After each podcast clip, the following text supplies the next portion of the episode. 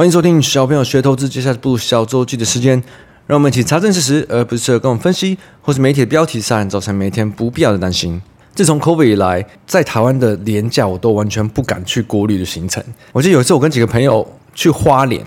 从台北出发的时候，我们查 Google Map，那时候是写三个半小时之类的会到嘛。那么那我们想说，哎，还好嘛，跟预期的差不多。结果从台北出发以后，开了两个小时以后。Google Map 显示的时间都完全没有减少，还是三个多小时，所以说我们开了五个多小时才到吧，然后回程也是一样的。所以自从那一次以后，我就真的很怕在连假的时候开车出去玩。所以如果这个连假是出去玩了，然后被塞在车阵当中的听众们，记得呃塞车的时候开车一定要小心，因为这真的很容易想睡觉。我自己连假是只有去看了一场乐天的棒球赛啊，那刚好受胖的邀请，又想说一直都还没有。去实体的看过，应该要去体验一下。尤其是我之前在三周、商周看到一篇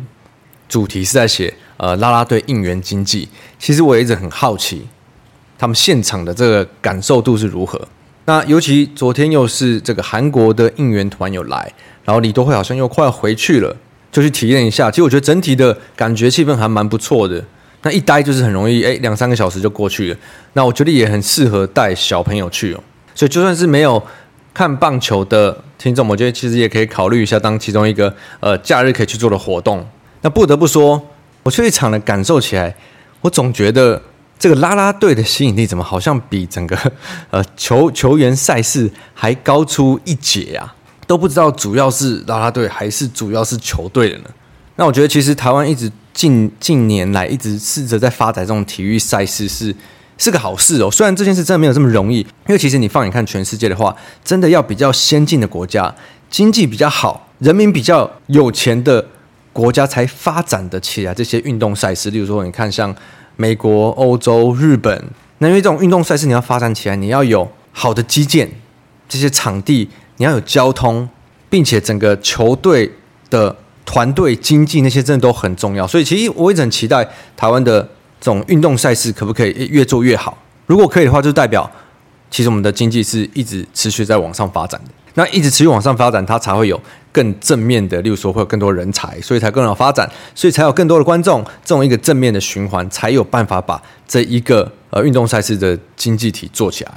这周最大的话题应该就是这个演艺界的风波了吧？因为我是属于真的很不关心这种八卦的。我通常知道的时候都是已经。中后期了，就它要延续一段时间，要够大才会烧到我这，不然我平常关注新闻真的都是以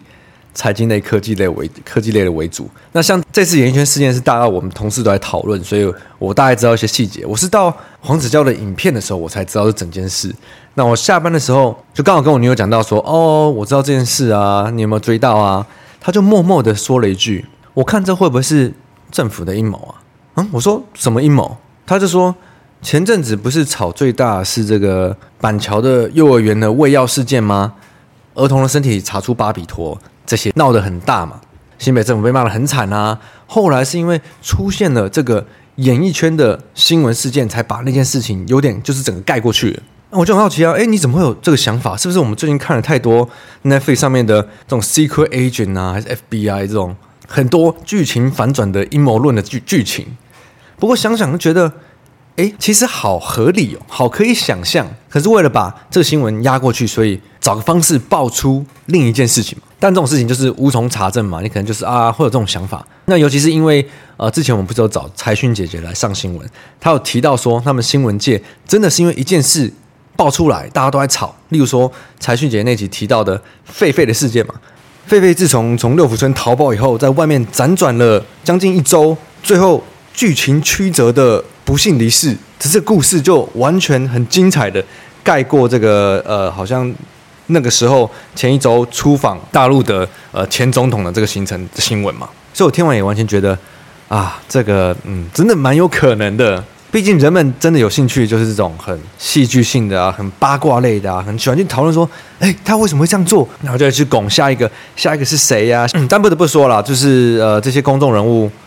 怎么会觉得这种事情会可以就是永远都不被人发现嘛？那这又讲到了，我们最近不是还有个来宾篇，是我一个朋友心理师吗？那因为我们其实我们平常朋友圈就很喜欢问他心理相关的问题，然后在群组里大家就讲了，哇，那这个黄子佼这样自爆，他其实很黑暗呢，他怎么会变成这样？他感觉原本不是这样的人啊之类的。可是专业心理师看了就不一样，他马上就回说，不可能是他后来变成这样的，他一定一直都是这样的人，只是你可能不知道，或者是他没有呃爆发出来。但真的要讲的话，他一定，如果他有这黑暗面，这个黑暗面是一直以来都一定存在的。所以为什么这些人，呃，我们看目前爆出这么多，他们做了一些以前的事情，好像都不止一次，可能都重复很多次。就像我们心理师那一集聊到的，很多人心理有障碍、有问题的、有困扰，他们很多时候就是不自觉的一直在做着重复的事情。那如果你自己不去意识到的话，就会有很大的机会。你重复的一再去做，可能是不对的事情。最近刚好接触到很多这种心理这块，又刚好听到我们小朋友想读书前几集，不是凯瑞在分享这个讲心理的书吗？它里面有提到人的人们的心理啊，是很容易会有累积的感觉，不管是对人还是对事。如果你累积好，它可能就是一直加分加上去；或者是不好，它就一直扣分扣下去。累积的感觉跟重复的事情你会做。这就让我想到，投资上其实我们遇到最大的问题，真的就是这样子。自从我开发了投资的心理测验在放风筝 APP 上以后，我最后一次看测验的结果，应该是呃一两周前，大概有七八千人有做这个测验了。那真的大部分的人的人格的测验结果，都还是落在上班族交易者跟老板型交易者。那因为我很清楚我们自己小朋友学投资的听众的样貌啊。所以，如果是完全呃纯股的被动型的投资者，应该在我们这边比较少，所以自然而然这边的数字会比较少。但如果我们看呃大众对投资有兴趣的，我觉得这一块应该是最多的。可是我自己观察到一个很大的问题，就是很多人的测验结果，就是有关乎他怎么选择这些题型的的回答，很多可能都是测出他比较偏向于他可以。呃，抱久一点，他比较想抱久一点，他不想很频繁的进出。可是反观他自己在主动投资、主动交易的动作上，他是比较频繁在进出的。那之前他可能没有意识到，他为什么一直被逼迫着在频繁在进出。那这种频繁进出的感觉，尤其是可能常常追高，该停损不停损，之后再卖的这种重复的行为，一直在累积，在他心理上造成更大的压力，所以他更无法。去做呃，可能周期长一点，或者是比较适合他自己的一个方式，就有点像，好像是一直重复着在被市场追着跑的感觉。那这就是我一直在强调，我们最不应该变成这样子嘛，应该是我们去选择我们想做的方式，依照我们自己的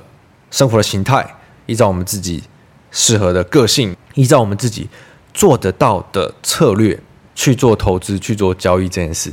它才有可能。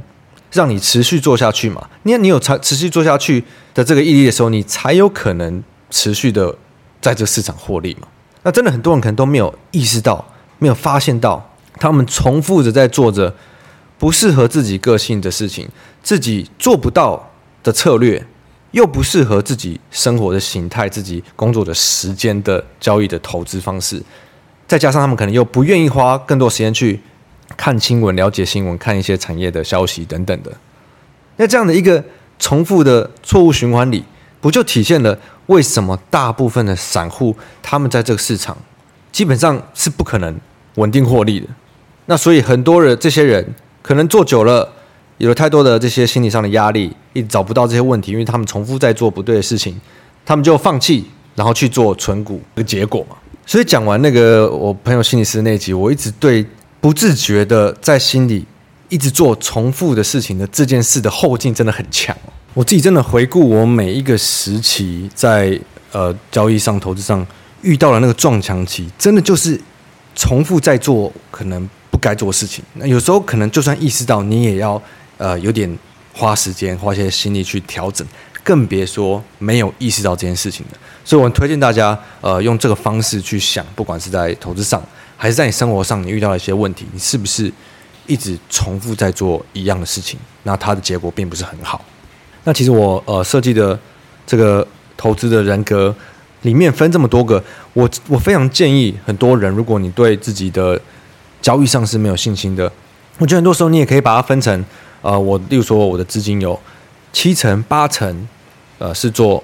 被动型的，你就是你要做的存股，你要买指数什么都可以，就是那种没有比较没有风险，你比较没有压力的，那你就是拿你的少部分的资金十趴二十趴，你去做主动的部分，因为主动部分是有趣的，你一定要有趣，你才可以坚持下去，你才可以做得更多、更了解。那你越了解越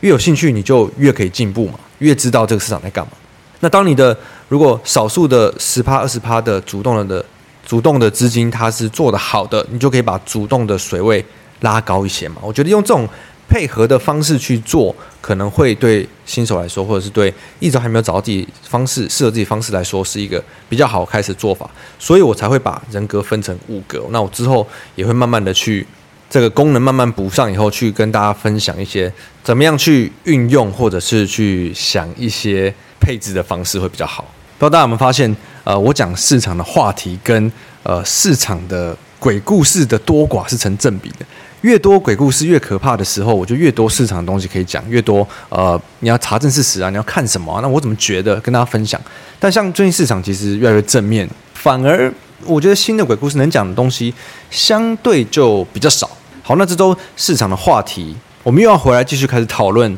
升息的东西嘛？因为这周。鲍威尔又刚好有出来发言，提到今年再升息两次是一个相当好的猜测。我，这也不猜测嘛，因为 FED 他之前就讲过啊，所以大家一定又开始猜，哦，下一次七月要升息是什么七十趴要升一码啊？但是因为现在媒体已经不怕了嘛，市场是正式进入牛市，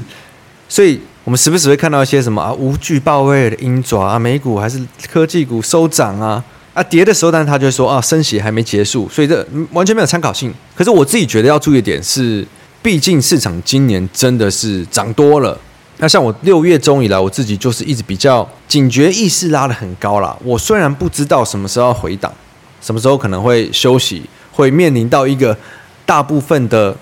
大钱，呃，可能在今年先获利了结一波的这个压力。但因为毕竟是最近的市场，它又很强，你又很难的真的把。东西都卖一卖，那可能比较顶多的就是把杠杆的部位降一降，那或许变得比较没有那么积极。所以我最近就很喜欢去观察这个市场的多空的论点，他们的理由到底是什么。那不止美国嘛，像英国这周也宣布了要继续升息两码，那这个是高于市场的预期，因为呢，原本市场好像预期升息两码几率只有四十趴啊，所以我们看到这周欧洲的市场真的是回档回的比较多。但是老实说，我自己会认为，今年我们接下来有机会可能遇到的休息回档，真的说穿了，主要的原因都是今年太多人，呃，太多大钱，他们都赚太多了。只有散户是在六月才开始进来疯狂买股的嘛。大部分的大钱、法人、大户都是像我们在呃小朋友学都是第二季讲到发红包那几个概念，年底年初，对，我们记我记得过年前的时候。大钱都是年初就进来了，所以接下来遇到的有机会，如果我们遇到一个回档的话，我觉得唯一的理由就是中短期的获利了结。但我敢打赌啊，如果我们接下来真的有遇到一个回档的话，到时的媒体风向一定都是讲反弹结束啊，经济要衰退啦，升息循环还没结束啊，然后再把这个末日博士啊，跟呃去年第一名的 Michael Wilson 这个看空论这些再拿出来讲，因为永远都是一样的循环嘛。那只是我觉得在市场里面不太需要去预设立场，你只要大概有个大局观，你觉得诶现在有可能是短期的偏高，或者是诶现在比较不需要太担心。那这种时候我真的常常会用鬼故事的多寡。现在最新的鬼故事。真的有点偏少。前阵不管是银行倒闭啊，还是什么，有一些鬼故事。你看，我们人们真的很健忘。我现在要想，有一些我都还想不起来了。明明前阵子鬼故事这么多，你看我怎么想来想去，就是那一两件事而已。好，那我们也来看一些看的很多的分析师，他理由是什么？好了，我看到一个我觉得蛮有趣的。那其中一个呃，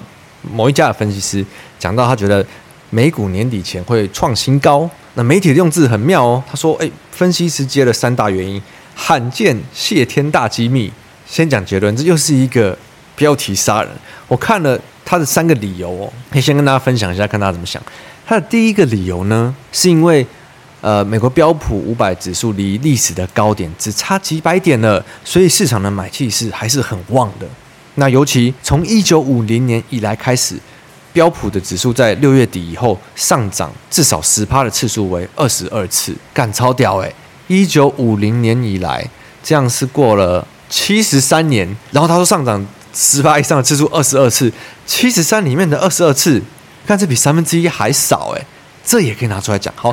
我们先把这剩下的两个理由看完。第二个理由是，大型科技股它推动呃标普的指数上涨，所以越来越多的个股都出现更强的涨势了。呃，好，技术面推测。第三点呢，是今年的股市很有相当的韧性。基本上抛售以后，隔天几乎都会反弹。下跌后，隔天平均上涨的零点二七趴，是一九二八年一九二八年以来最强劲的表现。我认真看完三个理由，我真的觉得我没有怀疑我自己的眼睛。这个是谢天大机密哦！你三个理由全部都是都是那种端午变盘跟中秋变盘等级程度的理由，诶，这种理由可以被拿出来讲成谢天大机密。我是不知道现在还有没有。散户会信这一套啊？显然的，好像有，所以才会一直有这么多的新闻在发生嘛。但我会这样看，我觉得好。如果现在看多的分析师的理由都是这种的，代表什么呢？我觉得代表很多分析师都还看不懂现在在涨什么。这个我会把它当成好事来解读，因为分析师分析他一定要用数据跟证据来佐证。可是现在的经济状况，就像我们前一周有提到的。大部分的景气循环都还没有明显的见到好转，今年都是在涨 AI 相关的题材，AI 的展望，AI 的梦，把整个科技股带起来嘛。所以你看很多分析师他们要去看整个市场、整个经济的数据去佐证市场为什么涨，其实真的不容易，真的很难。所以我完全可以想到，市场如果一不好，那绝对是负面的舆论又整个像海啸似般的翻来啊。搞不好又会进入半信半疑的那种状态，所以基本上，如果你把你自己策略设好，那不管接下来是继续涨还是继续回档，我觉得跟自跟你都不会有太大关系。因为如果回档的话，你的策略、你的交易，你可能就达到很多的出场，那你就不关你的事了嘛。啊，如果继续涨的话，你也不用出场嘛，因为它没有碰到你的策略的出场点。最不好的就是最不好就是，我也常常跟自己讲。你靠着感觉在行事。如果我最近一直觉得，哦，我警觉性要拉高，因为我觉得有机会回档，我觉得有机会回档，那我可能很早就就卖掉了，连我的出场点都没有碰到。所以感觉跟你的策略的执行，绝对一百趴是靠策略执行。如果你不是自认为非常有经验、非常有天分的投资人或者交易者，你的感觉，你对市、你的市、你对市场的感觉是不值钱的，它反而会害了你。应该说很有经验的。人可能有时候都会让觉得自己的感觉是影响了自己的操作、自己的策略，所以觉得那种哦，是不是涨多了？哦，是不是跌多了的那一种自己对市场的感觉，你要跟自己讲，它都不准。除非除非像是市场最近有些神人，例如说像巴尼尼那种等级，他的感觉对反向的可能就很准。那当然有些人比较有天分，那是例外。那我相信。大部分的人相信，大部分听众，我包括我在内，我们不是这种特别有天分的人，所以我们只能靠纪律跟策略，加上一些观念去逼迫自己做出呃更正确的选择跟决定。讲到最近 AI 的这些相关的概念股个股，真的是哇，涨到一个你也不知道它要涨到哪去的概念，但这就是当一个。新的产业，一个大趋势，这不是所谓的那种短期的供需供需失衡，大趋势在发生，你整个评价在改变，大家市场资金对这些产业的看法在改变的时候，那个威力是很强大的。那因为我们最近小米学投资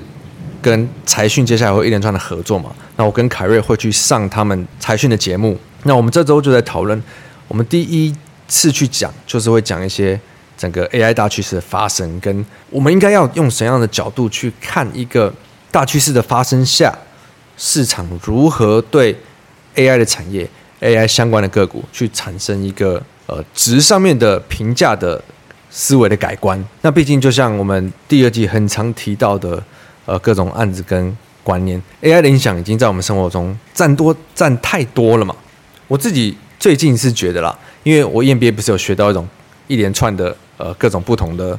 AI 生成的工具嘛，对现在人来说，你看 AI 翻译的功能真的太强了，不像我们这个年纪小时候还在用那电脑词典在查。我不知道有没有跟大家分享过，我的背景比较特别，就是我小时候